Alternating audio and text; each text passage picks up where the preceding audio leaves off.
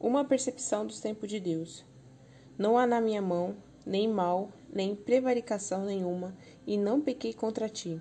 Porém tu andas à caça da minha vida, para me tirares. Julgue o Senhor entre mim e ti. 1 Samuel 24, 11, 12.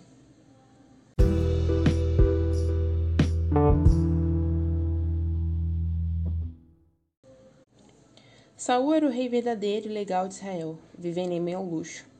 Davi foi ungido secretamente como seu substituto, mas morava no deserto, lutando para sobreviver.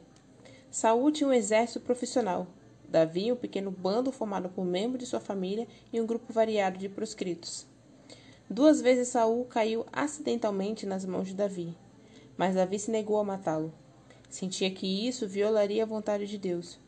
Ele não usaria sua espada para chegar a ser rei.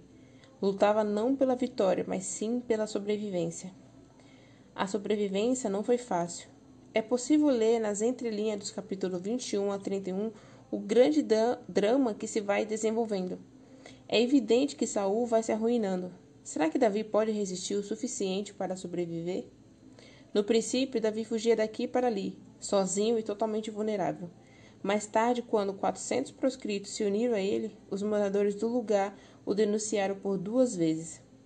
Talvez o tenha feito com medo de que Saul os matasse também, como fizeram os sacerdotes de Nobre. Davi sobreviveu e conseguiu manter seu exército intacto. Conseguiu até o apoio popular, dando proteção armada aos seus vizinhos. Mais tarde ele percebeu que sua posição era quase insustentável. Ora, ainda algum dia perecerei pela mão de Saul, disse ele. Saiu de Israel e se tornou com seu exército em militar a serviço de um dos reis filisteus.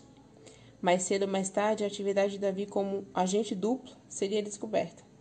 De fato, quando os filisteus programaram o grande esforço militar contra Israel, Davi apenas conseguiu evitar ter que lutar contra seu próprio povo. Durante todo esse tempo no deserto, a posição de Davi era desesperadora. Davi tinha apenas uma coisa a seu favor: Deus lhe prometeu que seria rei. Davi creu nessa promessa mesmo quando a situação parecia péssima. Ele iria esperar o tempo de Deus. Ter a percepção da oportunidade e do tempo certo de agir é essencial para a liderança. O líder deve saber quando agir com ousadia e quando esperar com paciência, quando ceder e quando se manter firme. Davi tinha esse senso crítico de tempo oportuno porque confiava que Deus estava no controle das coisas. Aqui fica uma pergunta para você. O que a vida de Davi pode nos ensinar acerca da paciência? Deus abençoe.